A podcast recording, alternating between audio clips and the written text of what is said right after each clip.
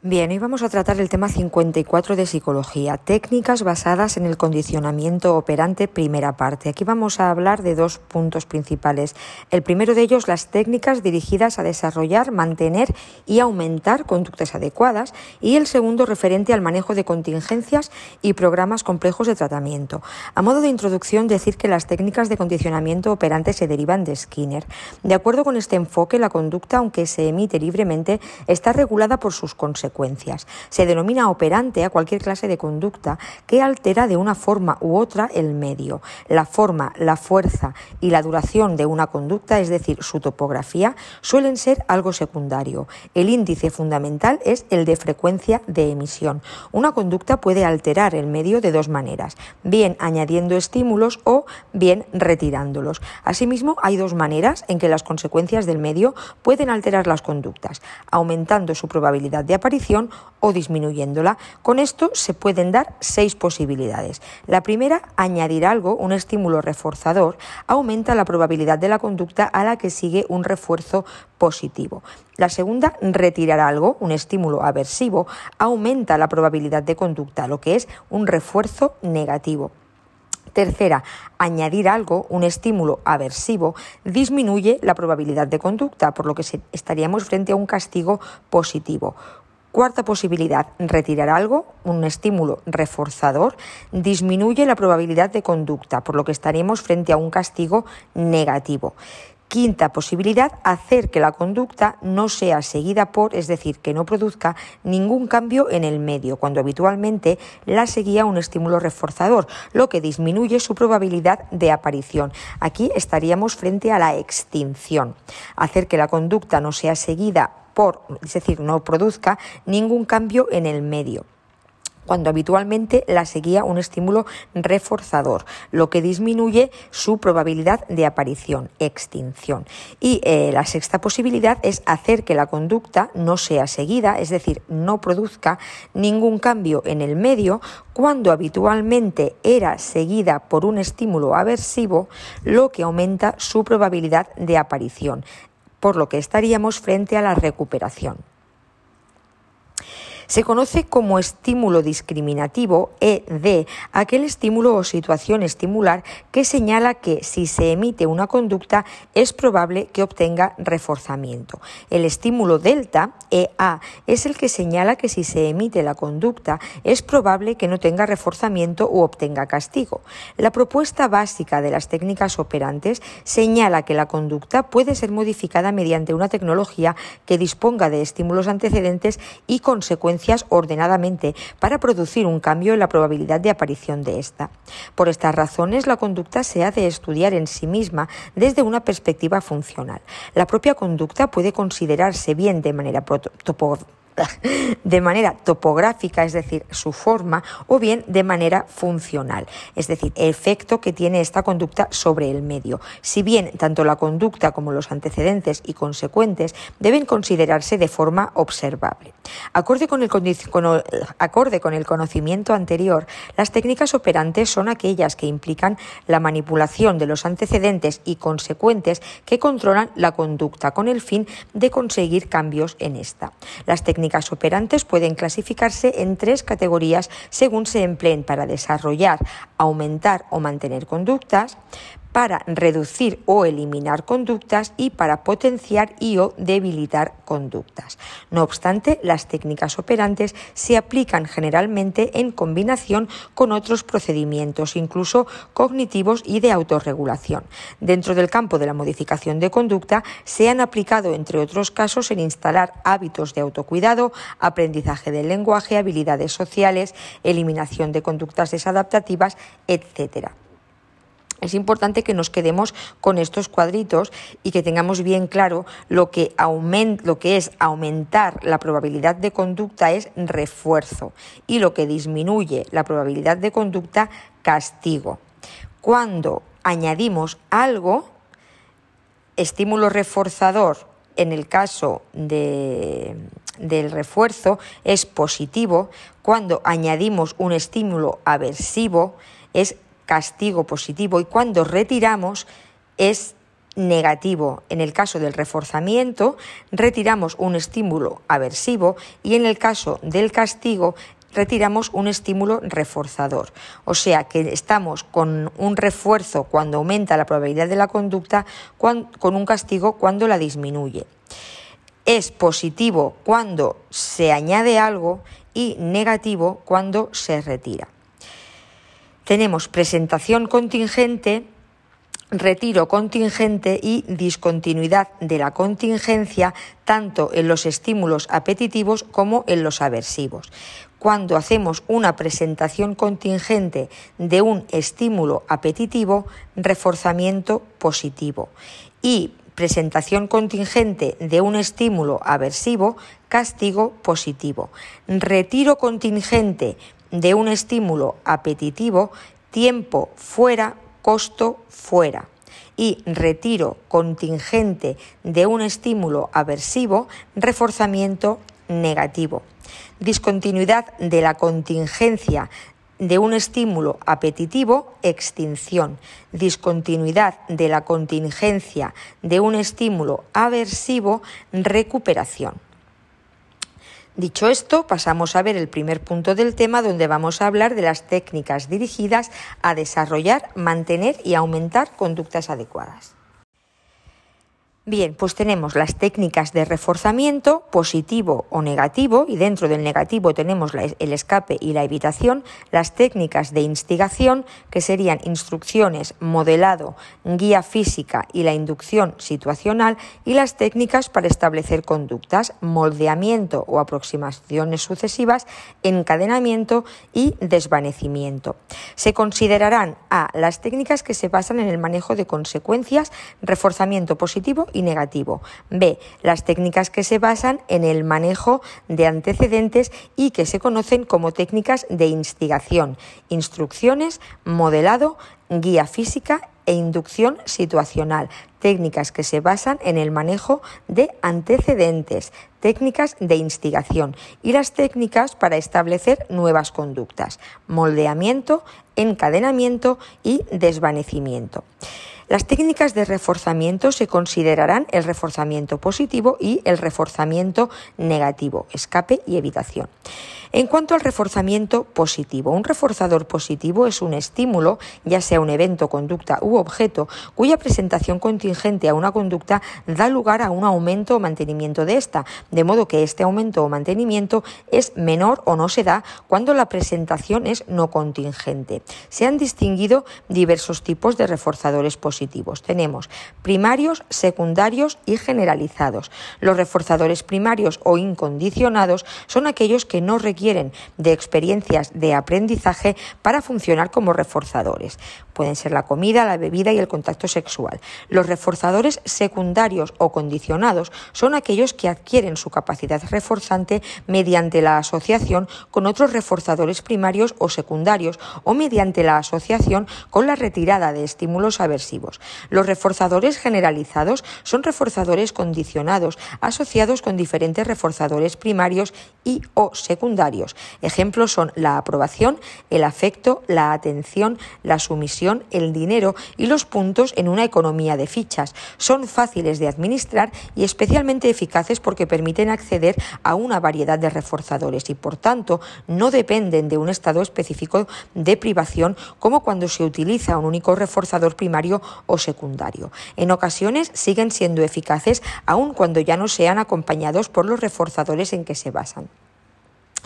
Tenemos también los reforzadores naturales y artificiales. Los naturales son aquellos que se emplean habitualmente en el medio de la persona para reforzar la conducta en cuestión, por ejemplo, premiar la conducta de estudio con alabanzas y buenas notas. Y los artificiales son aquellos que no se emplean habitualmente en el medio de la persona para reforzar la conducta en cuestión, como premiar la conducta lectora con partidas de parchís o paseos en bicicleta. En cuanto a los reforzadores materiales, son aquellos tangibles, tenemos también sociales, de actividad, retroalimentación informativa y positiva.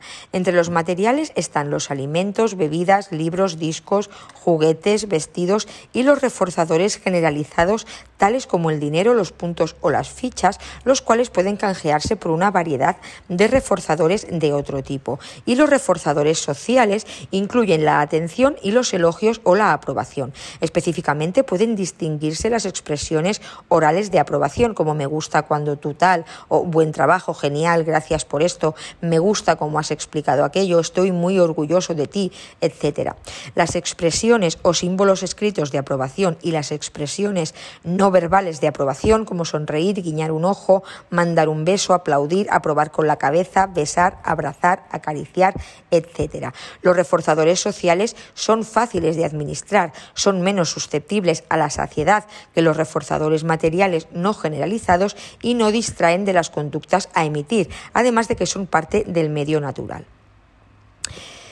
Los reforzadores de actividad hacen referencia al poder de realizar actividades preferidas, es decir, conductas de alta probabilidad en condiciones de elección libre. Puede usarse para reforzar actividades menos preferidas, como las conductas de baja probabilidad en condiciones de elección libre. Esto es lo que se conoce como el principio de Premack. En muchos niños, por ejemplo, puede reforzarse la lectura mediante la visión de la televisión.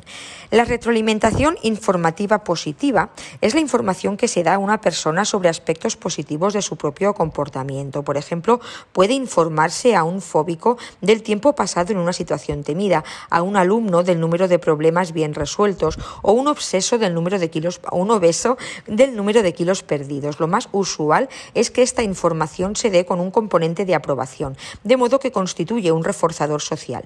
También se habla de reforzamiento extrínseco e intrínseco. En el primer caso, la conducta es mantenida por reforzadores externos. En el segundo, la conducta se emite en ausencia de reforzadores externos. Puede decirse que la conducta es en sí misma reforzante, que suscita sentimientos de orgullo o de autoaprobación o que genera consecuencias somáticas reforzantes, por ejemplo, relajación, sensación de placer, etc. Frecuentemente el reforzamiento intrínseco se basa en una historia de reforzamiento extrínseco. El reforzamiento positivo es un procedimiento que consiste en presentar un supuesto reforzador positivo contingentemente a una conducta con el objetivo de incrementarla o mantenerla. Al igual que el resto de técnicas operantes, el reforzamiento positivo puede definirse no solo como un procedimiento, sino también como un proceso, incremento o mantenimiento de una conducta como resultado de la presentación de un evento, es decir, reforzador positivo, contingentemente a dicha conducta.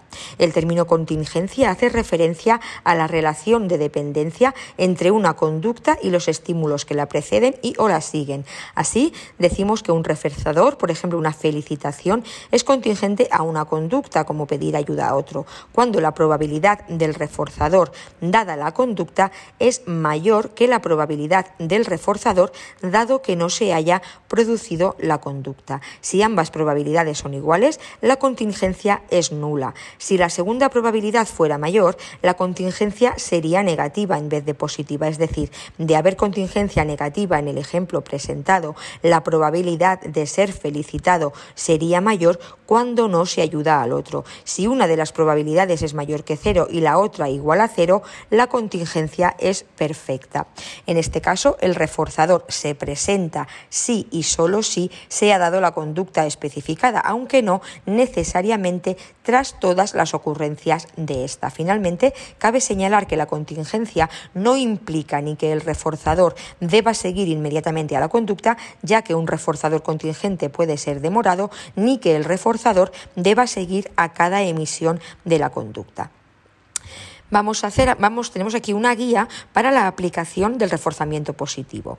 Especificar claramente las conductas que se quieren incrementar. No conviene intentar cambiar más de dos o tres a la vez como máximo. Seleccionar los reforzadores que sean tales para la persona, lo cual solo se sabe observando los efectos de dichos reforzadores sobre la conducta. Medios para identificar posibles reforzadores son la entrevista y los cuestionarios, ya sean verbales y gráficos con el cliente y personas allegadas y la observación de lo que hace el cliente en una variedad de situaciones naturales. En la medida de lo posible, utilizar reforzadores naturales en vez de artificiales. Informar a la persona de la contingencia, situación, conducta, reforzador y de las razones por las que la conducta que se quiere incrementar es deseable. La explicación de la contingencia debe hacerse especificando claramente cada una de sus partes. Además, debe presentarse en términos positivos. Si haces esto, conseguirás aquello. No en términos negativos. Si no haces esto, no conseguirás aquello. Si la conducta deseada no existe o es de muy baja probabilidad de ocurrencia, pueden emplearse el moldeamiento, instrucciones, modelado y o guía física como técnicas de instigación. En muchos casos habrá que empezar por reforzar pequeños cambios e ir aproximándose gradualmente a la meta final. El reforzador debe ser contingente a la conducta. Entregar el reforzador inmediatamente después de la conducta, ya que el reforzamiento retrasado no es tan eficaz como el inmediato. Entregar siempre el reforzador cuando se haya ganado. El incumplimiento en la entrega, el retraso no justificado, las falsas promesas y los cambios sobre lo previsto minan la base del programa. Cuando se entregue un reforzador a la persona, decirle la conducta por la que se le está dando. En el caso del reforzamiento social, en vez de decirle a un niño te has portado muy bien, podría decirse estoy muy contento porque le has dejado el juguete a ese niño.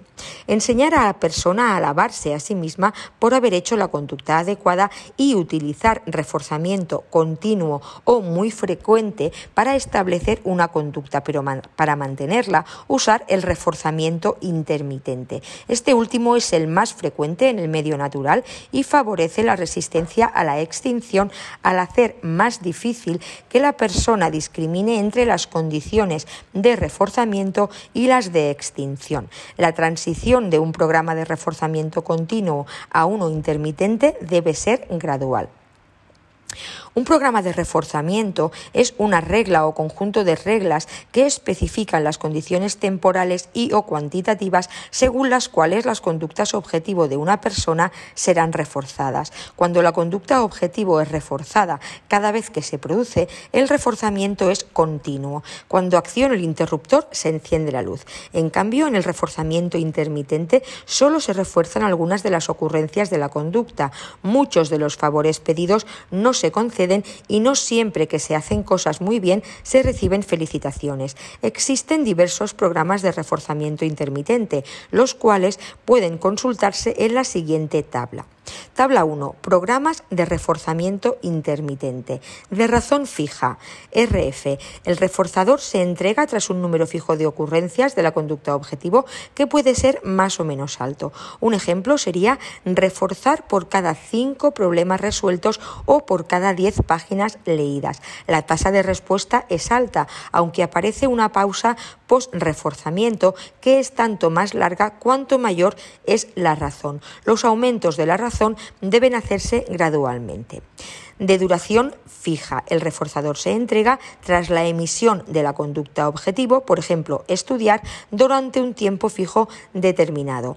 De razón variable, RV. El reforzador se entrega tras un número de ocurrencias de la conducta objetivo que varía de una ocasión a otra alrededor de un valor promedio. Así, con un programa de razón variable 4, reforzaríamos a un niño cada cuatro páginas leídas en promedio, aunque a lo largo de seis ocasiones el número de páginas requeridas podría ser 2, 4, 3, 5, 7 y 3, que nos da una media de 4. La tasa de respuesta es alta, más que con un programa de razón fija y sostenida, ya que es difícil predecir cuándo tendrá lugar el reforzamiento.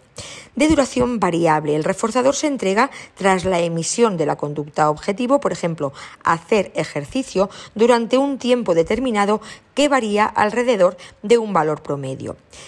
De intervalo fijo, IF, se refuerza la primera ocurrencia de la conducta objetivo que aparece tras un intervalo de tiempo constante a partir de la última respuesta reforzada. Las ocurrencias dentro del intervalo no son reforzadas. Un ejemplo de intervalo fijo sería el profesor que refuerza la intervención de un alumno siempre que hayan pasado al menos 10 minutos desde su última intervención.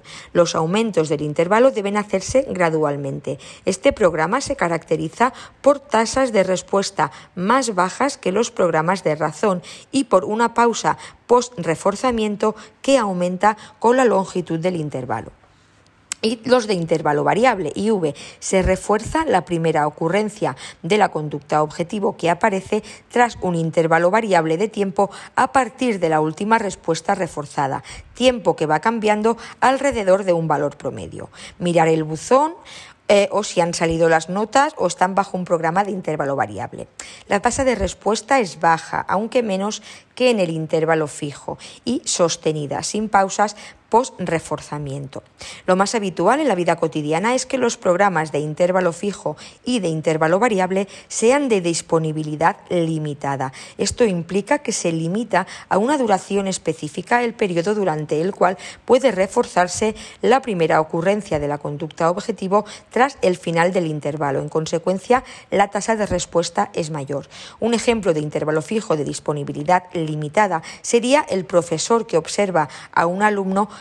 cada 10 minutos para ver si está trabajando en ese momento y le da puntos si así es. En caso contrario, pone el cronómetro a cero y empieza un nuevo periodo de 10 minutos. El profesor del ejemplo anterior también podría utilizar un programa de intervalo variable. Esto implicaría observar al alumno en promedio cada 10 minutos, por ejemplo 8, 14, 7 y 11. Hay que hacer notar que cada intervalo empieza a contar no a partir de la última respuesta reforzada sino a partir del final del periodo de disponibilidad limitada. En resumen, los programas de razón producen una tasa más alta que los de intervalo. Los programas variables producen tasas de respuestas más regulares que los fijos sin pausas post-reforzamiento y generan mayor resistencia a la extinción. Inicialmente, la administración del reforzador debe ser frecuente y en pequeñas cantidades. Más adelante puede aumentarse la cantidad de reforzador y también las exigencias conductuales. Para evitar la saciedad, se aconseja emplear distintos tipos de reforzadores, usar reforzadores generalizados o cambiables, utilizar reforzamiento intermitente, administrar los reforzadores en pequeñas cantidades. Es útil emplear gráficos para que la persona pueda visualizar sus progresos y no hay que añadir una crítica o comentario negativo a un reforzador positivo. Me encanta que hayas comenzado a estudiar, pero podrías haber dedicado más tiempo, ya que esto produce desaliento y reduce los efectos del reforzamiento positivo. Para evitar problemas de generalización, conviene trabajar en el medio natural del cliente y con la participación de las personas allegadas. Esto no es posible inicialmente, hay que utilizar múltiples agentes de reforzamiento y distintos contextos terapéuticos. Una vez que la conducta meta esté bien establecida, deben eliminarse gradualmente los reforzadores artificiales utilizados y mantener la conducta con reforzamiento social y otros reforzadores naturales. Vamos a ver ahora el reforzamiento negativo, escape y evitación. Un estímulo aversivo, también conocido con el nombre de reforzador negativo, es un estímulo, es decir, un evento, conducta u objeto cuya retirada o prevención contingente a una conducta da lugar a un aumento o mantenimiento de esta. Posibles ejemplos de estímulos aversivos son la desaprobación y la crítica social, las reprimendas, los sentimientos de decepción por parte de otro, la realización de, actividades poco preferidas por la persona, por ejemplo, determinadas tareas domésticas, ciertos ejercicios, el tener que corregir el mal causado, los olores desagradables y los ruidos fuertes. El reforzamiento negativo pues consiste en retirar, reducir o prevenir un supuesto estímulo aversivo o terminar o prevenir la pérdida de un supuesto reforzador positivo contingentemente a una conducta con el objetivo de incrementarla o mantenerla. Pueden distinguirse dos clases de reforzamiento negativo, escape y evitación. El escape consiste en retirar o reducir un supuesto estímulo aversivo o terminar la pérdida de un supuesto reforzador positivo contingentemente a una conducta con el objetivo de incrementarla o mantenerla.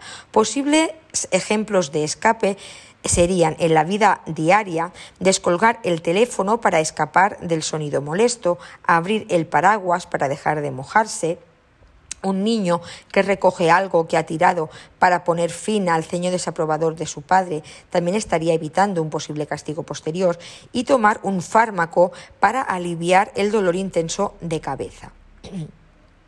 En el ámbito clínico tenemos un paciente que habla para romper un largo silencio del terapeuta una paciente anoréxica que ingiere el número suficiente de calorías durante un tiempo determinado, de modo que gana peso y puede salir del hospital. También es posible encontrar ejemplos de conductas inadecuadas que son reforzadas negativamente mediante escape en la vida cotidiana, como por ejemplo darle a un niño lo que pide a gritos, por ejemplo caramelos, para librarnos de los mismos gritos, o recetarle a un paciente algo que no necesita pero que pide insistentemente con el fin de dejar de oírle o realizar una compulsión, por ejemplo, de orden para reducir la ansiedad, así como vomitar tras un atracón para reducir la ansiedad, culpabilidad y el número de calorías asimiladas. Por su parte, la evitación consiste en presentar un supuesto estímulo aversivo o retirar un supuesto reforzador positivo contingentemente a la no emisión de una conducta. Así pues, esta aumenta o se mantiene debido a que previene o pospone contingentemente la aparición de un estímulo aversivo o la pérdida de un reforzador positivo. Posibles ejemplos de evitación serían en la vida cotidiana agarrarse fuertemente a la barra del metro cuando el conductor conduce en plan deportivo, presentar un recurso que logra impedir el pago de una multa o presentar la declaración de la renta para evitar ser sancionado. En el ámbito clínico tendríamos como ejemplos de habitación cuando el terapeuta que deriva un caso difícil a un colega para evitar el fracaso, una paciente anoréxica que come más para no ser ingresada en un hospital, el caso de un niño encoprético que defeca en el váter para no tener que estar 30 minutos por la mañana, 60 al mediodía y 90 por la tarde sentado en el retrete si, por ejemplo, defeca a los 15 minutos por la mañana, escapa de la situación aversiva y evita los periodos posteriores de 60 y 90 minutos. También es posible encontrar ejemplos de conductas inadecuadas que son reforzadas negativamente mediante evitación en la vida cotidiana. Tenemos una paciente que no hace más que centrarse en la terapia verbal, por ejemplo la reestructuración cognitiva, para impedir la exposición a las situaciones que teme acusar a otro, hacer falsas promesas, pedir disculpas o mentir para evitar una sanción, llevar a cabo una compulsión, por ejemplo, lavarse las manos para impedir la posibilidad de contagiarse de algo, o beber alcohol para impedir las burlas de los compañeros. El reforzamiento negativo es un procedimiento muy habitual en la vida cotidiana, pero poco utilizado en la clínica. En este contexto, solo se aplicaría cuando en el propio entorno del sujeto ya existen condiciones que les resultan aversivas. Por ejemplo, terapeuta y padres pueden acordar con un adolescente que si estudia media hora más al día podrá librarse una vez a la semana de una tarea doméstica que no le gusta. En general, la técnica a elegir para incrementar o mantener conductas es el reforzamiento positivo. Vamos a ver ahora cuál es la guía para la aplicación de los procedimientos de escape y evitación. Especificar las conductas que se quieren incrementar. Seleccionar uno o más estímulos aversivos que realmente sean tales para la persona. Asimismo, se seleccionarán reforzadores positivos a retirar si es el caso. Informar a la persona por adelantado de las contingencias que van a estar en efecto. En el caso del procedimiento de escape, eliminar el estímulo aversivo inmediatamente después de cada ocurrencia de la conducta. En el caso del procedimiento de evitación aplicar el estímulo aversivo cada vez que no se ejecute la conducta. El procedimiento de evitación es preferible al de escape por dos razones. En el procedimiento de escape, el estímulo aversivo debe estar presente antes de que aparezca la conducta meta, mientras que en el procedimiento de evitación, el estímulo aversivo solo ocurre cuando la persona no da la respuesta. En el procedimiento de escape no tiene lugar la respuesta si el estímulo aversivo no está presente, mientras que en el procedimiento de evitación, la la conducta tiende a mantenerse o a disminuir muy lentamente a pesar de que el estímulo aversivo ya no se aplica, quizá porque la persona no es consciente de esto último utilizar estímulos que señalen a la persona, por ejemplo, instrucciones verbales o escritas, que si emite la conducta deseada podrá prevenir en el caso de la evitación o terminar el estímulo aversivo en el caso del escape. Debe utilizarse el reforzamiento positivo para la conducta meta en conjunción con los procedimientos de escape y evitación. Esto ayuda a fortalecer la conducta deseada y además contrarresta los efectos secundarios negativos mencionados en el punto anterior.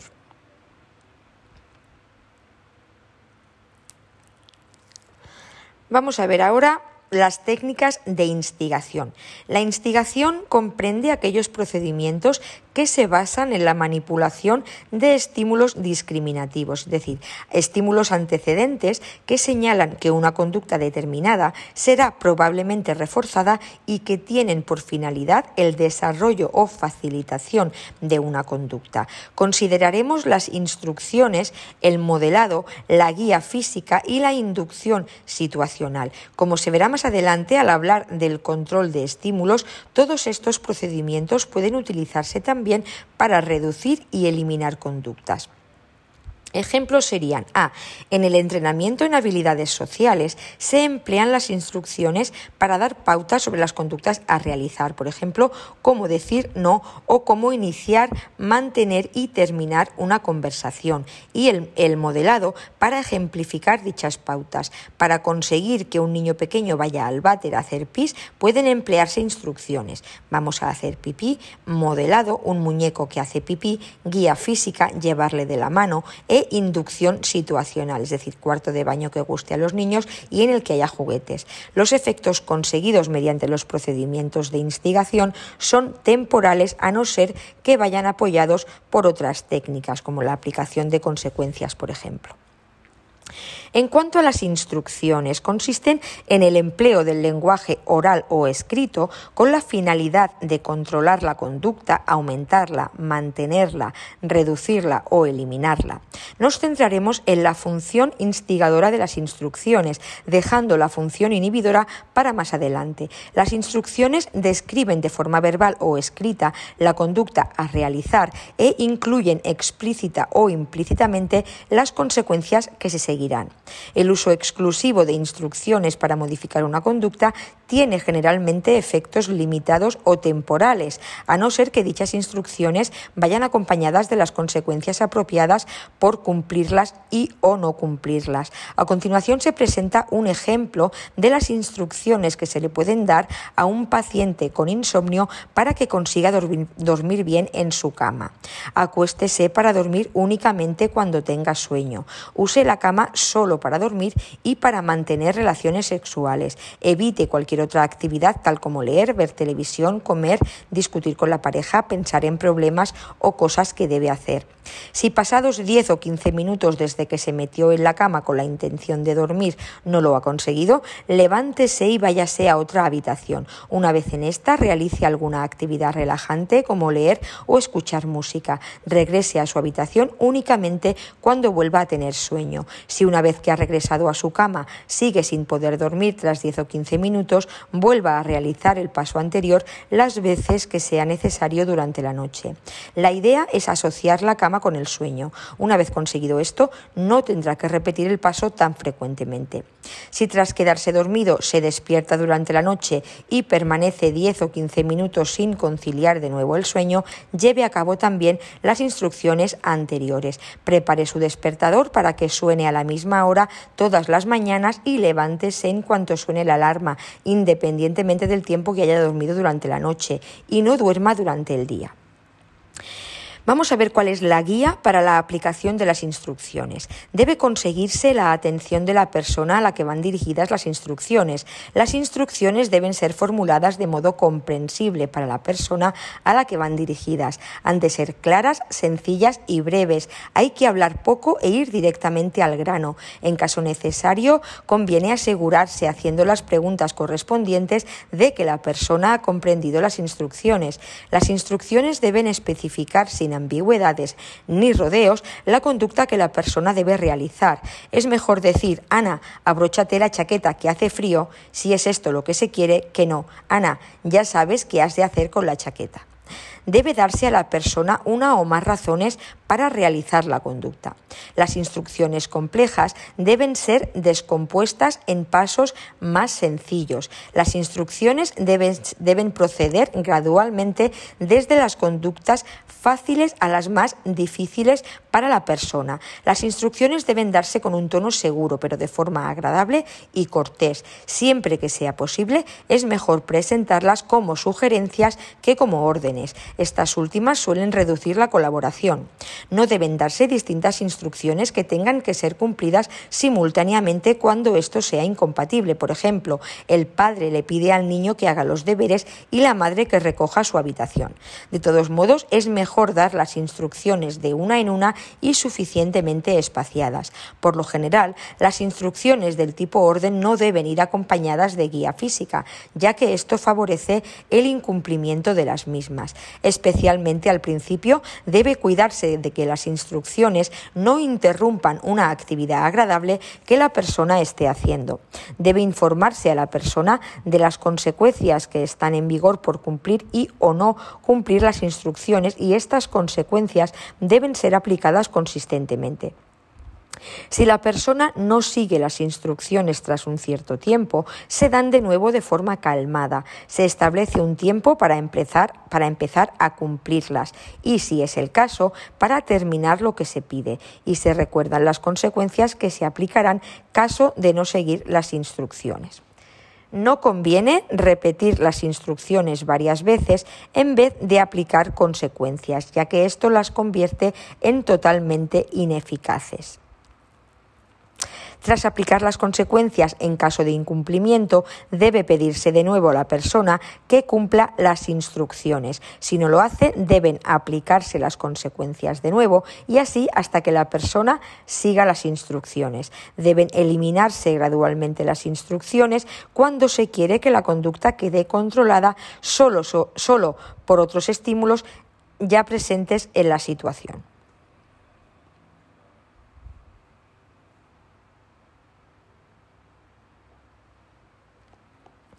Vamos a ver ahora el modelado. Vamos. Puede conseguirse que una persona realice una conducta haciendo que observe a un modelo ejecutar una conducta similar y se fije en las consecuencias que recibe, reforzamiento o ausencia de castigo. De este modo, una persona puede aprender una conducta que no sabía hacer, es decir, adquisición, aumentar una conducta que ya estaba en su repertorio, facilitación o desinhibir una conducta que había sido previamente castigada. El modelado puede ser en vivo, es decir, llevado a cabo por una persona persona presente o simbólico, con una grabación de vídeo o audio.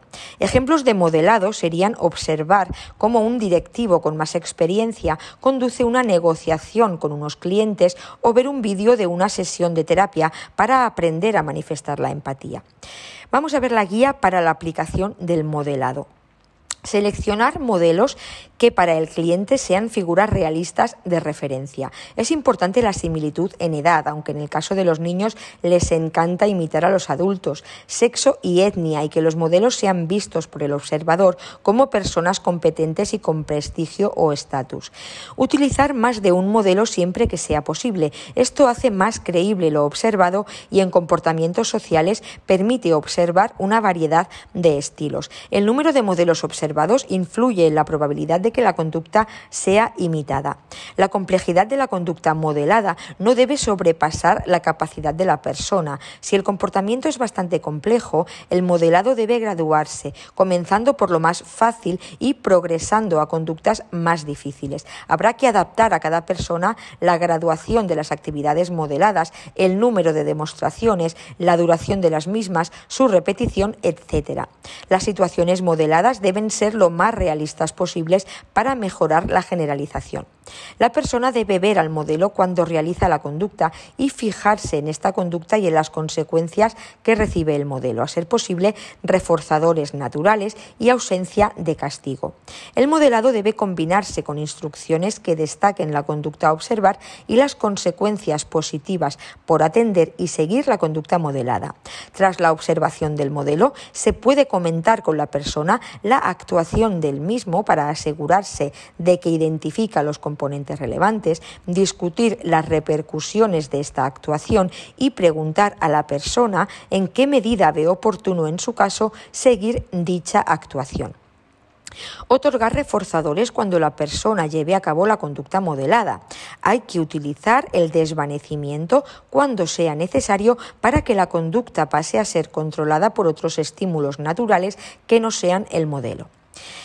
En cuanto a la guía física, la guía física consiste en la inducción de una conducta mediante la colocación o guía física de las partes pertinentes del cuerpo de la persona. Por ejemplo, guiar las manos de alguien para que aprenda cierto movimiento deportivo como el saque de tenis, el tiro libre de baloncesto, conformar sus labios para facilitar la emisión de cierto sonido o mediante el contacto físico, por ejemplo, coger a una persona con miedo a las alturas por la cintura o de la mano cuando sube a sitios altos, guiar la mano de un niño para que escriba una determinada letra. La guía física se puede emplear para enseñar a seguir instrucciones e imitar modelos, de modo que estos últimos procedimientos puedan ser utilizados para establecer otras conductas.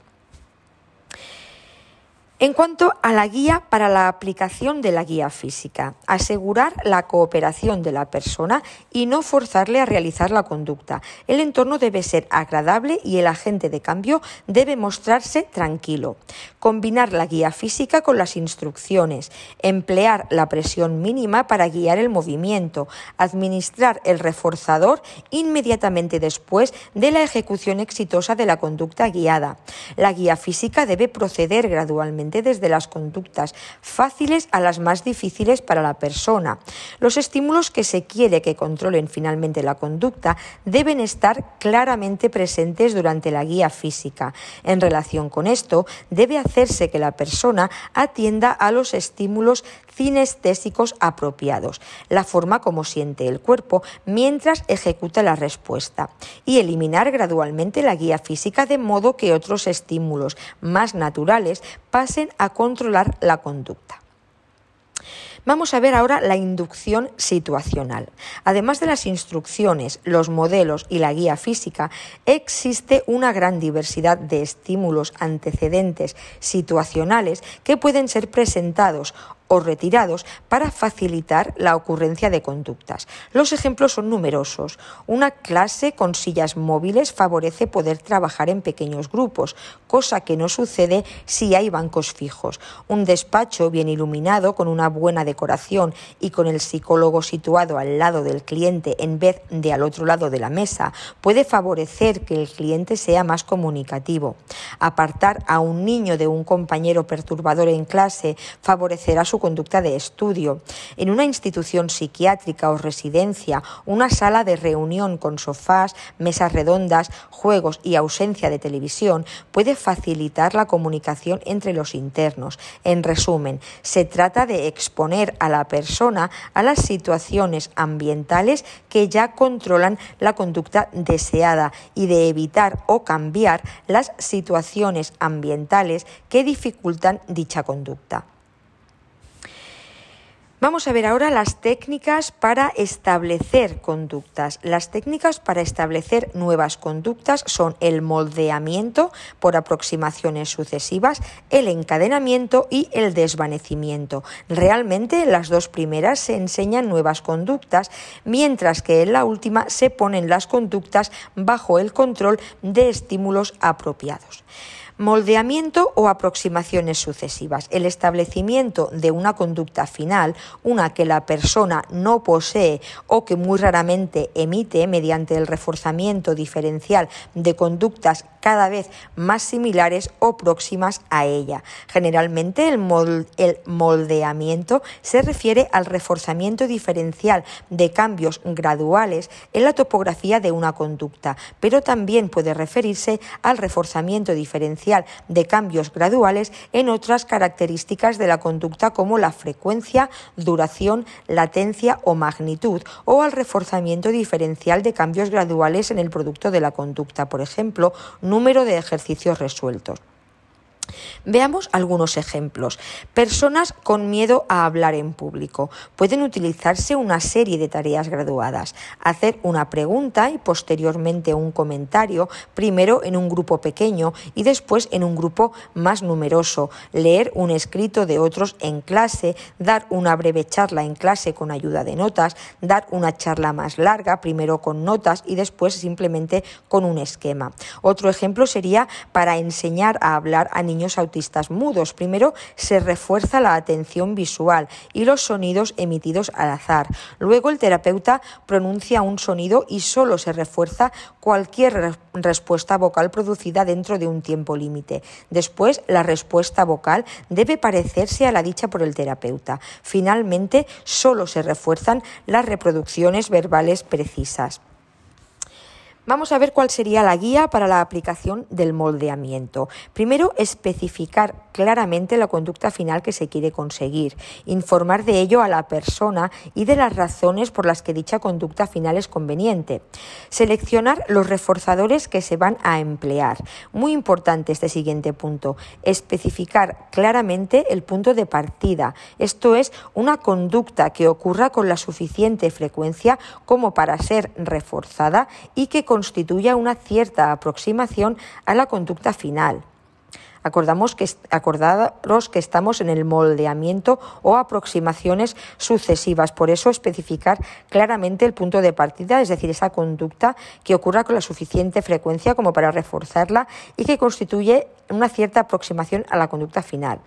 Programar las aproximaciones sucesivas a través de las cuales se pretende alcanzar la conducta final. Naturalmente, estas aproximaciones esbozadas antes de comenzar el programa son solo conjeturas y pueden ser modificadas durante el moldeamiento de acuerdo con la ejecución de la persona.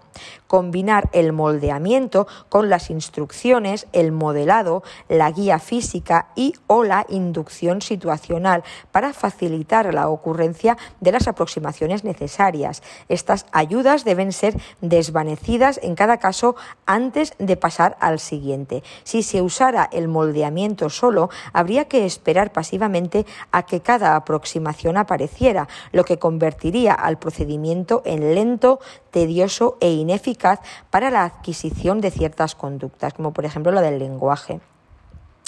Reforzar inmediatamente cada ocurrencia de la conducta seleccionada como punto de partida y no reforzar las conductas que sean incompatibles con la conducta final. No pasar nunca a la siguiente aproximación antes de que la persona domine la aproximación anterior.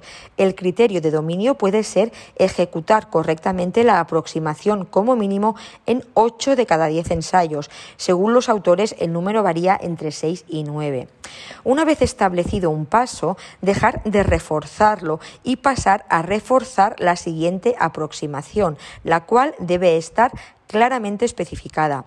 Proceder por pequeños pasos, pero no innecesariamente pequeños, ya que si eh, se da aproximación a aproximación el incremento de los requisitos es muy grande, el proceso se detendrá. En, en efecto, el paso anterior se extinguirá antes de que el siguiente haya sido alcanzado.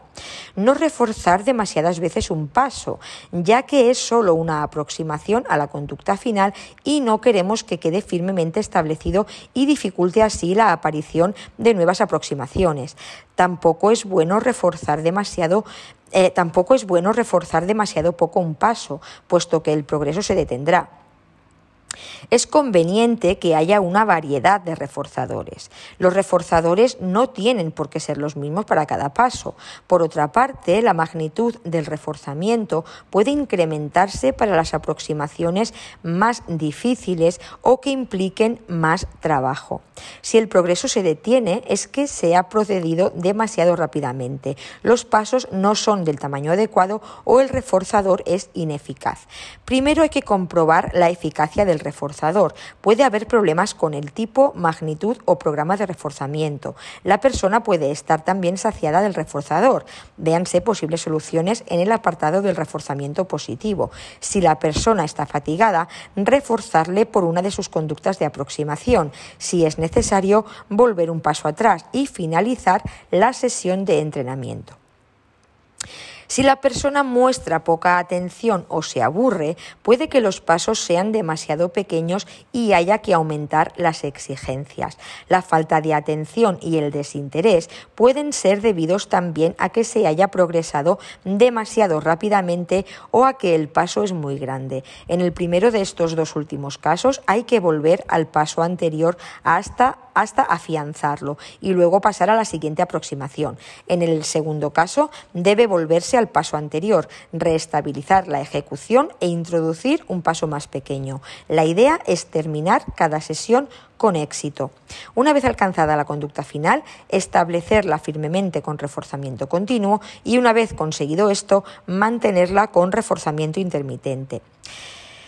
Y llegamos al encadenamiento. El encadenamiento es el establecimiento de conductas en un determinado orden o secuencia, es decir, en una cadena, por lo que en otras palabras hablaríamos de una secuenciación de segmentos conductuales más simples en una sola conducta compleja. Cada conducta de la cadena, excepto la última, constituye o produce una señal o estímulo discriminativo para la siguiente respuesta. Cada conducta de la cadena, excepto la primera, sirve de reforzador condicional acondicionado para la anterior. Cadenas típicas de conducta son vestirse, asearse, bañarse, comer, hacer cálculos matemáticos, escribir, manejar un aparato, tocar un instrumento, hacer un saque de tenis, poner en movimiento un coche, hablar en público y otras habilidades sociales. Muchas conductas son en realidad cadenas conductuales. Ahora bien, en muchas ocasiones una conducta se trata como si fuera una acción simple y solo se descompone en sus elementos si la persona es incapaz o tiene dificultades para realizarla. Hay dos modos básicos de enseñar una cadena de conductas. En el encadenamiento mediante tarea total se enseña ABCD, enseña ABCD, enseña ABCD. La persona realiza en cada ensayo, con más o menos ayuda, todos los componentes de la cadena A, B, C y D, desde el principio hasta el fin, siendo reforzada por ello y sigue así ensayo tras ensayo, hasta que es capaz de ejecutar toda la cadena sin ayuda. En el encadenamiento mediante tarea parcial, la persona debe aprender la cadena por partes y luego combinar los distintos pasos para formar la cadena completa. Dentro del encadenamiento mediante tarea parcial pueden distinguirse los siguientes tipos. Encadenamiento parcial puro. Enseña A, enseña B, enseña C y enseña D. Y después enseña A, B, C, D. 2. Encadenamiento parcial progresivo. Enseña A, enseña B, enseña A, B, enseña C, enseña A, B, C enseña D, enseña A, B, C, D. Encadenamiento hacia adelante. Enseña A, enseña A, B, enseña A, B, C, enseña A, B, C, D. Se enseña primero y se refuerza el primer eslabón de la cadena. Luego la persona tiene que realizar los dos primeros, luego los tres primeros y así sucesivamente hasta aprender toda la cadena. Este es el eh, encadenamiento hacia adelante. Y también tenemos el encadenamiento hacia atrás. Se enseña D, se enseña C, D, se enseña B, C, D y se enseña A, B, C, D. Se enseña primero y se refuerza el último paso de la cadena, luego la persona tiene que realizar los dos últimos pasos, luego los tres últimos y así hasta aprenderse toda la cadena.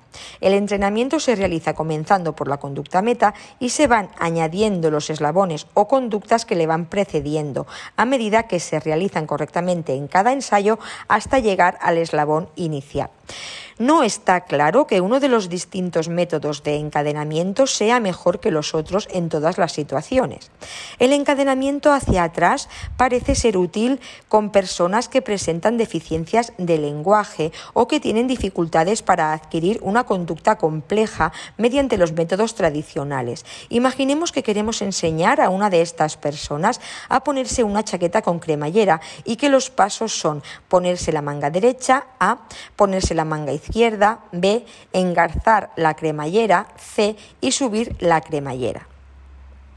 En primer lugar, se le ayudaría a hacer los tres pasos seguidos y luego se le enseñaría a subirse la cremallera y se le reforzaría por ello. Una vez aprendido este paso, se repetiría el proceso, pero esta vez se enseñaría y reforzaría engarzar y subir la cremallera y así sucesivamente hasta dominar la, la cadena completa. Atención, en primer lugar se le ayudaría a hacer los tres pasos seguidos y luego se le enseñaría a subirse la cremallera y se le reforzaría por ello. Una vez aprendido este paso, se repetiría el proceso, pero esta vez se enseñaría y reforzaría engarzar y subir la cremallera y así sucesivamente hasta dominar la cadena completa. En todos los métodos de encadenamiento puede utilizarse el moldeamiento, la manipulación de estímulos antecedentes como instrucciones, modelado o guía física y el desvanecimiento para enseñar las conductas de la cadena o ponerlas bajo el control de los estímulos apropiados. Vamos a ver cuál es la guía física para aplicar el encadenamiento. En primer lugar, hay que identificar las unidades de la cadena que sean lo bastante simples como para ser aprendidas sin gran dificultad por la persona a quien se va a enseñar la cadena. En otras palabras, hacer un análisis de tarea. En segundo lugar, hay que determinar qué conductas de la cadena existen ya en el repertorio de la persona y cuáles tendrán que ser enseñadas. Enseñar a la persona, en tercer lugar, aquellas conductas componentes de la cadena que no sepa realizar. Para ello puede emplearse las instrucciones, el modelado, la guía física y el moldeamiento.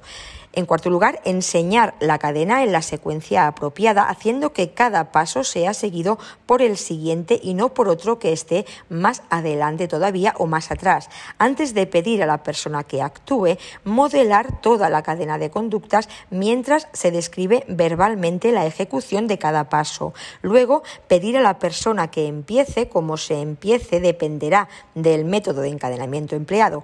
En el caso de cadenas muy largas o complejas, dividirlas en secuencias más cortas y modelar y presentar instrucciones para cada una de estas secuencias. Y una vez aprendidas todas esas secuencias, ya se secuenciarán para formar la cadena completa. Si la persona no comienza un paso A, B, C, D o se para o se distrae mientras lo realiza, usar una ayuda verbal como por ejemplo ánimo, vamos, qué sigue ahora, el modelado y o guía física para ayudarle a realizar la respuesta correcta. Si se comete un error en un paso simple, A, B, C, D, corregirlo y proceder con el siguiente paso. Si se comete un error en una secuencia, ya sea AB, ABC o ABCD, corregirlo y repetir la secuencia, salvo en el encadenamiento mediante tarea total en el que se sigue adelante con la secuencia. A través de sucesivos ensayos, utilizar un procedimiento de desvanecimiento para eliminar lo más rápidamente posible la ayuda extra que haya podido necesitar la persona para realizar algunos de los pasos de la cadena. Si se emplea encadenamiento hacia adelante o hacia atrás, asegurarse de que en cada ensayo la persona realiza todos los pasos de la cadena aprendidos hasta ese momento. En las primeras etapas, utilizar reforzamiento, a ser posible de tipo social, por ejemplo, elogios para la ejecución correcta de los pasos individuales de la cadena. Luego, disminuir este reforzamiento a medida que la persona vaya ganando en habilidad y entregarlo solo al final de la cadena.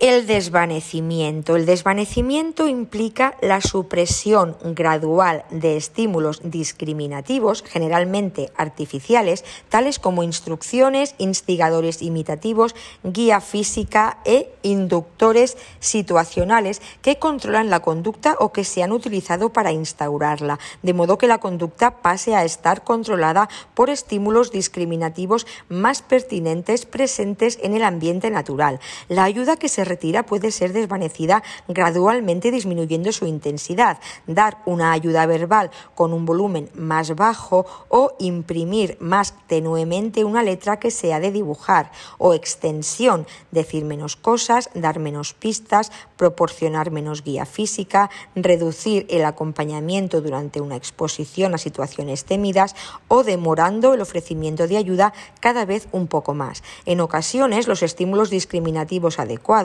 se introducen gradualmente. Así ocurre en los ejemplos citados más abajo sobre enseñanza de vocabulario a niños ecolálicos y sobre potenciación de la conducta de habla ante otras personas en niños con mutismo selectivo. Enseñanza de un vocabulario determinado a niños con ecolalia. Estos niños no siguen una conversación, sino que repiten aquello que se les dice. Para empezar, el terapeuta señala, por ejemplo, un muñeco y dice muñeco. Esto se repite hasta que el niño dice consistentemente la palabra cuando la oye. En el siguiente paso, el terapeuta señala el muñeco y dice ¿qué es esto? Muñeco. La pregunta se hace con voz tenue y la respuesta se da en voz alta. Si el niño dice muñeco, es reforzado. Cuando esto ocurre consistentemente, se pasa a la siguiente etapa en la que el terapeuta aumenta gradualmente el volumen de voz para la pregunta y lo disminuye para la respuesta y o va quitando sílabas para la respuesta. Finalmente,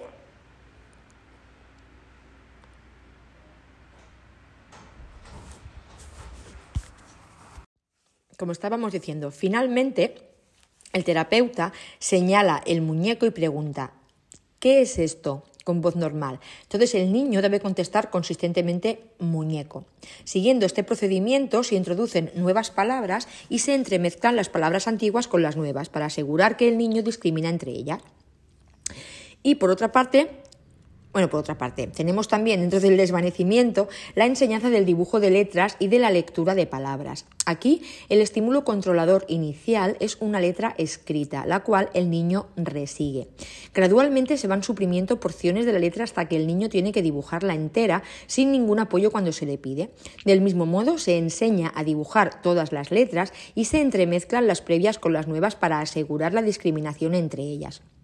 Igualmente, puede usarse el desvanecimiento para enseñar a leer palabras, por ejemplo, pipa. La primera vez que la palabra se presenta escrita aparece encima de ella el dibujo de una pipa. Gradualmente se van suprimiendo porciones del dibujo hasta que finalmente el niño debe leer la palabra sola. No debe confundirse moldeamiento, encadenamiento y desvanecimiento, aunque las tres sean procedimientos de cambio gradual.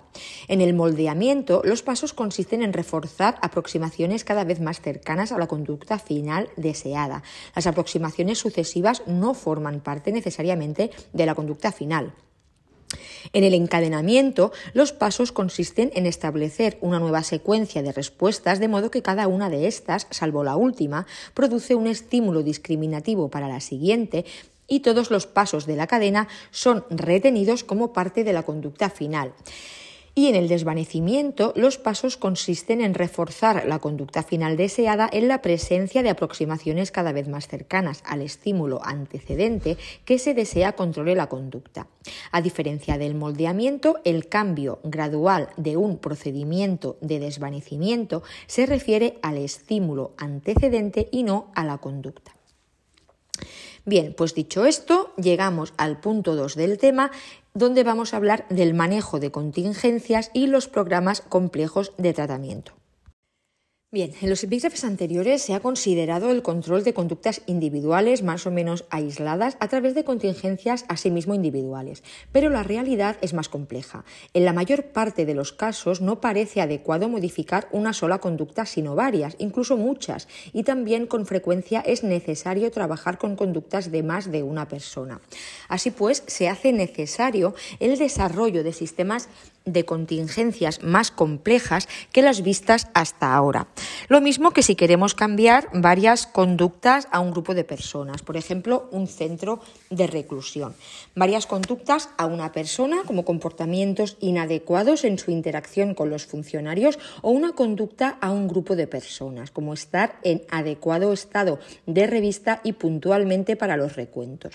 Para este tipo de demandas y muchas otras se han desarrollado lo que se conoce como sistemas de control de contingencias. Bajo este término, un tanto impreciso, se hace referencia a desarrollos de las técnicas operantes que permiten una aplicación especial más compleja que las vistas hasta ahora y que abarquen más conductas y o personas. Se definen como sistemas de contingencias complejos porque se intentan controlar varias conductas a la vez, se intenta controlar a varias personas o grupos a la vez, se utilizan múltiples contingencias que pueden ser tanto positivas como negativas. Es fundamental el uso de reforzadores generalizados y exigen un control relativamente amplio o complejo del ambiente. Estos sistemas se fundamentan en los principios del condicionamiento operante. A continuación destacaremos los aspectos más más importantes de cara a su aplicación. Directrices para la aplicación de técnicas operantes. Mejor utilizar estímulos reforzadores que aversivos y premios que castigos. Al inicio, utilizar muchos premios para que a la persona le interese implicarse en el sistema de control. Al inicio, exigir realizaciones conductuales fáciles de lograr.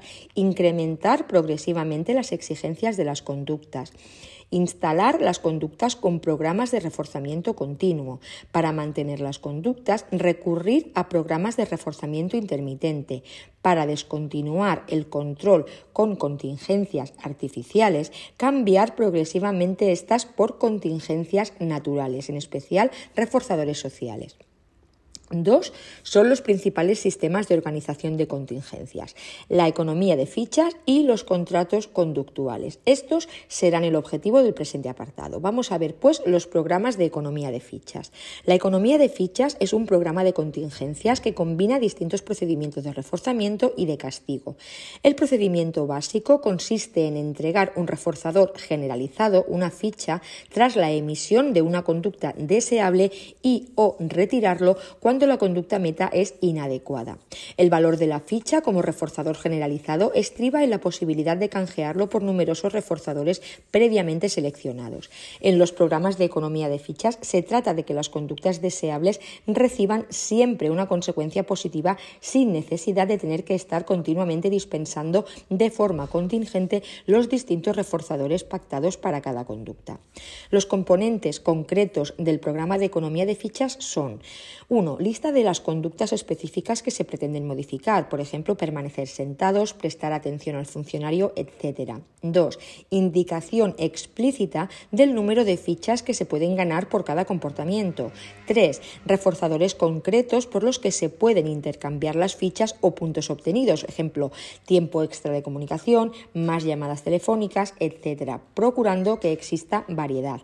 Y 4. Indicación clara y detallada de las reglas que regirán el programa, incluyendo la especificación de cuándo se van a entregar las fichas y cuándo se cambiarán por los reforzadores.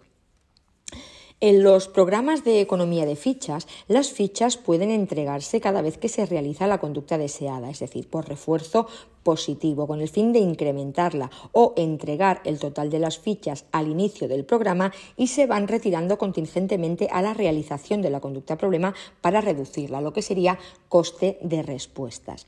Se suelen utilizar programas basados en el coste de respuesta cuando el número de conductas perturbadoras y la probabilidad de que se hagan es alto.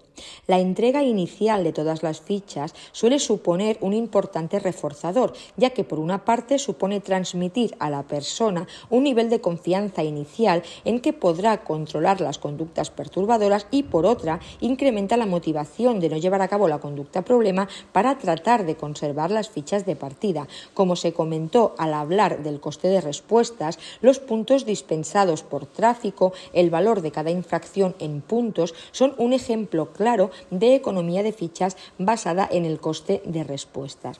Vamos a ver algunas recomendaciones para la aplicación correcta de los programas de fichas. Su éxito depende de los siguientes puntos. Que los reforzadores hayan sido bien seleccionados, de modo que si se aplican en una situación de grupo, todos los participantes encuentren reforzante al menos alguno de ellos. Que se maneje correctamente la demora del refuerzo. Al principio conviene que se entreguen las fichas muy frecuentemente y que se puedan cambiar rápidamente por reforzadores. A medida que avance el programa, sin embargo, lo que interesa es que se acumulen las fichas para que adquieran más valor simbólico y dependan menos del reforzador tangible. El programa debe ir retirándose paulatinamente, de modo que se transfiera el valor reforzante de las fichas a la propia realización de la tarea o conducta, es decir, autorrefuerzo y al refuerzo social. Si no se tienen en cuenta estas recomendaciones, puede darse el problema que constituye el inconveniente principal de los programas de fichas, y es que la conducta solo se mantenga mientras dure el programa. Vamos a ver cuáles son las ventajas de los programas de economía de fichas. Estos programas presentan varias ventajas en comparación con la aplicación directa del refuerzo tangible. Se puede entregar el reforzador de forma inmediata sin que se necesite interrumpir la actividad que se está llevando a cabo o salir del contexto en el que se está desarrollando la conducta o actividad. En el ambiente escolar, por ejemplo, no se puede dejar que un niño salga al recreo cada vez que realiza la conducta adecuada ni darle un refuerzo material concreto, por ejemplo, un TVO que distraiga su atención. Permite cuantificar la entrega de los reforzadores de manera que a mejor ejecución o mayor número de conductas correctas realizadas, mayor sea el refuerzo según la propia valoración del individuo evita que se produzca el fenómeno de la saciación al poder intercambiar la ficha por varios reforzadores. Por ejemplo, si a un niño cada vez que realiza una conducta deseable se le entrega un caramelo o un cromo, llega un momento en que el deseable se le entrega en el que el reforzador pierde su valor. Esto no ocurre en el caso de la ficha, ya que puede ser canjeada por diversos reforzadores. Igual que la ficha se asocia a muchas conductas y se puede cambiar por muchos reforzadores, va a quedar asociada a su vez a otros reforzadores secundarios que no necesariamente eran suficientemente reforzantes para esos niños. Atención, alabanza y refuerzo simbólico de las personas que forman parte del programa y que van a seguir presentes cuando el reforzador tangible finalmente se retire. De esta correcta asociación depende, en último término, que se mantengan los logros alcanzados con el programa y no se vuelva a la línea base previa cuando éste se retire. Y entre las limitaciones encontramos las siguientes. Se trata de un sistema que no establece la conducta se mantengan por sí mismas fuera del ámbito donde se han aplicado. Es necesario establecer otro programa para que se generalicen a otros ambientes. Existe la dificultad de la sustitución del reforzador, es decir, el reforzamiento por fichas ha de sustituirse por el reforzamiento social o dinero, que son refuerzos naturales. Para que la economía de fichas funcione, es necesario que exista un estricto control sobre las conductas emitidas por los participantes, las fichas entregadas, las canjeadas, los refuerzos dispensados, etc. Este estricto control implica la necesidad de entrenar y capacitar al personal a cargo del programa, ya que las instrucciones por sí solas no son suficientes para la eficiente aplicación. En consecuencia, es necesario el reforzamiento del desempeño adecuado del personal. También nos encontramos con restricciones legales y éticas. Se hace referencia con ello al hecho de que el uso de reforzadores comestibles o tangibles o algunos reforzadores de actividad son considerados por la ley y los jueces como derechos de los pacientes, no privilegios que puedan obtenerse de manera contingente a la emisión de una conducta determinada. Piénsese en nuestro ámbito penitenciario en tener televisión en la celda o salir al polideportivo. También está el problema de la posibilidad de obtener los refuerzos ofertados de forma no contingente a la conducta, sobre todo cuando se aplica la economía de fichas en ambientes no institucionalizados. En el Manual de Técnicas de Modificación de Conducta de Labrador, este reseña las siguientes. Ventajas de la economía de fichas. Control muy completo de contingencias de las conductas. Eficacia y rapidez de efecto. Pueden controlarse muchas conductas a la vez. Puede controlarse a muchas personas a la vez. Suele ser muy bien aceptado por las personas implicadas en él. Y la individualización personalizada que permite mm, de un programa general. En cuanto a los inconvenientes, tenemos la necesidad de un control muy estricto del ambiente, costos y personal necesario para implantarlo y mantenerlo. En ambientes institucionales su aplicación a veces genera suspicacias del personal del centro y los problemas para desvanecer el programa de economía de fichas manteniendo las conductas. La economía de fichas se ha utilizado para el tratamiento de diversas conductas problema y con distintas poblaciones. Los estudios controlados publicados indican una mayor utilización de estos programas en grupo o instituciones, por ejemplo, en instituciones de pacientes psiquiátricos crónicos, en centros de rehabilitación juvenil, instituciones que trabajan con personas con retraso mental, centros académicos para mejorar o modificar conductas perturbadoras en clase o mejorar el rendimiento académico o en el ambiente familiar en general con niños pequeños. El más destacado de aplicación en prisiones de la economía de fichas en España lo ha realizado Santiago Redondo, una aplicación de la economía de fichas en la prisión de Carabanchel en donde trabajó con cuatro áreas de comportamiento. Higiene personal, participación en tareas educativas, higiene de la celda y consumo de tranquilizantes. Y pasamos a ver los contratos de contingencias. En cuanto a su definición, un contrato de contingencias es un acuerdo, por lo general escrito, en el que se especifican las conductas que se desea instaurar o eliminar y las consecuencias que le acompañarán. Una de sus funciones es conseguir la implicación de la persona en el cambio de su conducta. Es igualmente un modo de dejar Claro que si uno se esfuerza por conseguir unos objetivos, va a obtener determinados refuerzos. Es decir, se trata de un acuerdo entre dos partes en el que se negocian unos objetivos y se establecen claramente unas consecuencias por su cumplimiento o incumplimiento. A diferencia de la economía de fichas, los contratos de contingencias no exigen un control tan exhaustivo del medio ambiente ni la necesidad de implantar nuevos reforzadores generalizados. El contrato de contingencias implica relaciones del tipo sí, entonces, entre conducta y consecuencia. Si al salir de permiso no consumo drogas, entonces obtendré el tercer grado. Si consume drogas durante el permiso, entonces estaré cuatro meses sin salir de la prisión. Los puntos del contrato se negocian entre las partes, estando de acuerdo ambas en el contenido final. El contrato puede ser unilateral cuando implica a una sola persona, por ejemplo, entre el interno que sale de permiso y el educador, o multilateral cuando están implicados varios sujetos, por ejemplo, grupo de drogas y el psicólogo. Un contrato de contingencias es, en definitiva, un documento que respalda un acuerdo entre personas. En consecuencia, tanto las conductas objetivo como las contingencias deben establecerse por acuerdo entre las distintas partes implicadas. Además, el contrato de contingencias debe plasmarse físicamente en un documento que deberán firmar las personas implicadas como forma de compromiso. Este documento ha de estar en todo momento a disposición de los implicados para que puedan tener presentes las condiciones estipuladas y recordar el compromiso contraído. Un contrato de contingencias debe seguir el siguiente procedimiento. Primero, las partes implicadas han de consensuar la conducta o conductas que se espera que emita cada una de ellas, señalando cuándo, dónde y con qué frecuencia se han de emitir. Segundo, debe especificarse las consecuencias que se obtendrán de manera contingente en el caso de emitir las conductas especificadas, es decir, cuáles son los privilegios. Tercero, debe especificarse las consecuencias que ocurrirán contingentes a la no realización de la conducta acordada, es decir, penalizaciones. Cuarto, ha de establecerse una cláusula de bonificación para largos periodos de tiempo de cumplimiento de las conductas acordadas.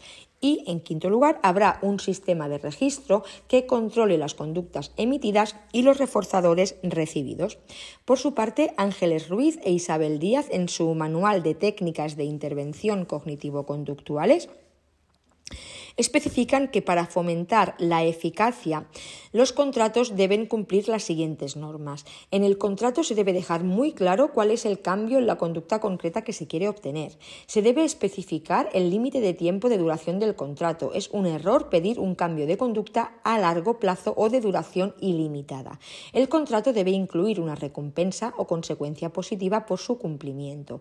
Debe incluirse también una consecuencia ligeramente aversiva si no se cumple lo pactado. Se debe incluir una bonificación adicional en el caso de que se supere el criterio pactado, dejando abierta la posibilidad de que esto suceda.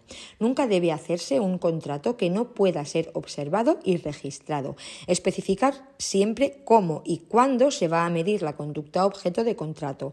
No sería nunca objeto de contrato, por ejemplo, ser amable con alguien o pensar más en los deberes.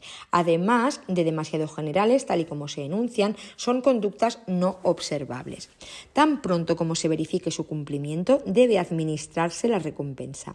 La demora del refuerzo es, en principio, perjudicial para la adquisición y, por supuesto, cuando se realiza con niños y adolescentes, el adulto debe siempre cumplir su parte en el contrato. Otras recomendaciones para optimizar el uso del contrato serían las siguientes. Asegurarse de que la conducta a exigir es fácilmente comprensible y que la persona puede realizarla, es decir, que entra en su repertorio de conductas. El contrato debe ser justo y negociado. Por ejemplo, en el caso de que se firme con un niño, si éste no está de acuerdo con lo que se le pide, boicoteará el plan. La obediencia como base del contrato contradice los principios en que éste se apoya. Siempre que sea posible, la formulación de la conducta a lograr debe hacerse en términos positivos. Del mismo modo, es preferible pedir una conducta incompatible con la que se desea cambiar, más que centrarse en reducirla. Por ejemplo, la formulación. Cuando estés con tu hermano, juega con él en paz es más adecuada que si la formulación es cuando estés con tu hermano jugando, deja de pegarle. Como en todos los casos, debe cuidarse que la recompensa sea en principio pequeña, aunque reforzante, y a ser posible de actividad o simbólica, y empezar con reforzadores que motiven y dejar el reforzador mayor para metas finales que supongan el logro de todas las anteriores. En este sentido, el contrato debe ser revisable y utilizarse sistemáticamente, variando el contrato y las condiciones de acuerdo con el progreso. Ayuda y facilita el compromiso la redacción escrita de los términos del contrato y la firma conjunta entre las personas que lo suscriben, por ejemplo, por profesor, alumno, padres, hijo, etc. Respecto a la aplicación de los contratos conductuales, es frecuente la modificación de conducta. Suelen ser parte integrante de los paquetes multicomponente de tratamiento, pudiéndose utilizar tanto en la fase de recogida de información para favorecer las tareas de registro, autorregistro, así como en la fase de intervención para controlar la realización de alguna conducta concreta. Esta técnica es una alternativa a la economía de fichas ya que es más rápida y económica, sobre todo si las personas a las que se aplica no presentan limitaciones intelectivas y no precisan de una reestructuración ambiental completa. Los contratos conductuales son tan útiles como la economía de fichas para reorganizar de manera adecuada las condiciones del medio que están permitiendo la aparición y mantenimiento de conductas inadecuadas. Su aplicación al contexto penitenciario suele ser habitual. Así, cuando un interno pasa a régimen abierto, suele firmar un compromiso escrito por el que respetarán una serie de normas, de lo contrario puede ser regresado de grado. Cuando se inicia un grupo de terapia a las drogas, generalmente se firma un contrato multilateral con el compromiso de puntualidad, no venir bajo los efectos de tóxicos, realizar las tareas indicadas, etc. En algunos casos, cuando se realiza un seguimiento directo, se hace un contrato conductual con los internos que van a salir de permiso. En el área de las toxicomanías es frecuente esta técnica. Se suele firmar un compromiso terapéutico en las UTES y en los CTIs, módulos de comunidad terapéutica intrapenitenciaria. También se exige para acceder a un módulo de respeto, cualquiera que sea su nivel de exigencia o para participar en el programa de intervención con internos en régimen cerrado. Por último, cuando el juez de vigilancia aprueba una libertad condicional, puede imponer la observancia de alguna de las reglas de conducta del artículo 83 del Código Penal, prohibición de establecer contacto con personas determinadas, obligación de no residir en un lugar determinado, someterse a un programa formativo o participar en programas de deshabituación al consumo de alcohol, drogas tóxicas, etc. El incumplimiento acarrearía la revocación de la libertad condicional. Aunque el interno no lo acepta de buena gana, en el fondo es un ejemplo de contrato conductual. Cuando los sujetos son progresados a tercer grado por vía del artículo 182 del reglamento, también suelen firmar un compromiso de sometimiento a los controles de la institución de acogida y la penitenciaria. Enfatizando el sentido de la eficacia por encima de las trabas y costumbres burocráticas, el tratamiento penitenciario ofrece un adecuado marco para los contratos conductuales, como hemos mencionado con anterioridad. Para la salida de permisos ordinarios o salidas programadas, como paso previo en la aceptación de programas de intervención específica, CAS, PRIA, etc., o como condición de entrada y permanencia en los módulos terapéuticos, UTES, CTI, mixtos, al igual que para los módulos de respeto o para delimitar el cambio de fases en módulos de jóvenes de régimen cerrado y posteriormente para regular las medidas o reglas durante la libertad condicional. La SGIP publicó la Instrucción 9-2014, Organización y Funcionamiento de las Unidades Terapéuticas Educativas, UTE, en donde se describe el compromiso terapéutico de la siguiente manera. El ingreso voluntario de un interno en la UTE se pone de manifiesto a través de la aceptación y firma de un compromiso terapéutico. La aceptación formal de este documento constituye un acto de conciencia y reestructuración personal por el que el interno se implica junto con los profesionales profesionales penitenciarios en un proyecto de cambio personal, con el fin de alcanzar determinados objetivos deseados y perseguidos por él desintoxicación de las drogas en quienes presenten adicciones, adquisición de hábitos de vida saludables, utilización del tiempo libre de forma sana y positiva, trabajo en la comunicación y relaciones entre las personas, fomento de relaciones familiares positivas, desarrollo de factores de crecimiento personal como autoestima, sinceridad, responsabilidad y autocontrol, desarrollo de valores y actitudes prosociales y adquisición, en definitiva, de y mecanismos que permitan al interno abandonar las conductas delictivas. Este compromiso plasma la filosofía y razón de ser de la unidad en cuanto a preparación del interno para su deshabituación y desintoxicación de sustancias, en su caso, superación de factores relacionados con la comisión de delitos y preparación para su vida en libertad y futura reinserción. El compromiso terapéutico es suscrito por un miembro del equipo por el interno, vinculando a este con el proceso terapéutico que acepta de forma consciente y voluntaria y explicitando tanto las obligaciones que asume como la ayuda que en todo momento puede esperar de los profesionales durante su permanencia en la UTE. Todos los internos deben comprenderlo y firmarlo por duplicado en el momento de su ingreso en la unidad. Una copia se entrega al interno y la otra queda depositada en su protocolo. Al firmar su compromiso, el interno no renuncia a ninguno de los derechos que le otorga el ordenamiento penitenciario, pero sí cede voluntariamente el ejercicio de alguno de ellos a los profesionales terapeutas, con el fin de que estos los administren responsablemente y en su beneficio en función de la evolución en su proceso terapéutico. Tal cesión es temporal mientras el interno permanezca en la UTE y puede ser revocada por él en cualquier momento, sin que ello conlleve consecuencia regimental ni pérdida de las opciones de tratamiento y reinserción que pueda ofrecerle la institución penitenciaria. En ningún caso puede ceder el interno el ejercicio de los derechos que le vienen reconocidos en los artículos 50 y 76 de la LOGP. Tampoco podrá establecerse sobre la base del compromiso terapéutico previamente suscrito por el interno limitación a sus comunicaciones con familiares en primer grado de consanguinidad. En definitiva, el contrato conductual es una técnica que se fundamenta en el reforzamiento recíproco y que se encuadra dentro de las técnicas que fomentan el autocontrol. De ahí que sea especialmente útil para personas con escasa capacidad de autorreforzamiento. Su objetivo es aumentar la probabilidad de emisión de respuestas de baja frecuencia. El procedimiento es llegar a un compromiso escrito de intercambio o correspondencia entre conducta y consecuencias. Y hasta aquí este tema 54 dedicado a las técnicas basadas en el condicionamiento operante. A continuación tenemos una, serie de anexos donde tenemos un modelo de, contrato y también tenemos los tipos de reforzadores según el origen de su valor reforzado, según su naturaleza, el proceso, el administrador. Y bueno, porque es importante que los delincuentes aprendan nuevas habilidades y hábitos y ya está. Y entonces hasta aquí lo dejamos. Ya leeremos los, los anexos.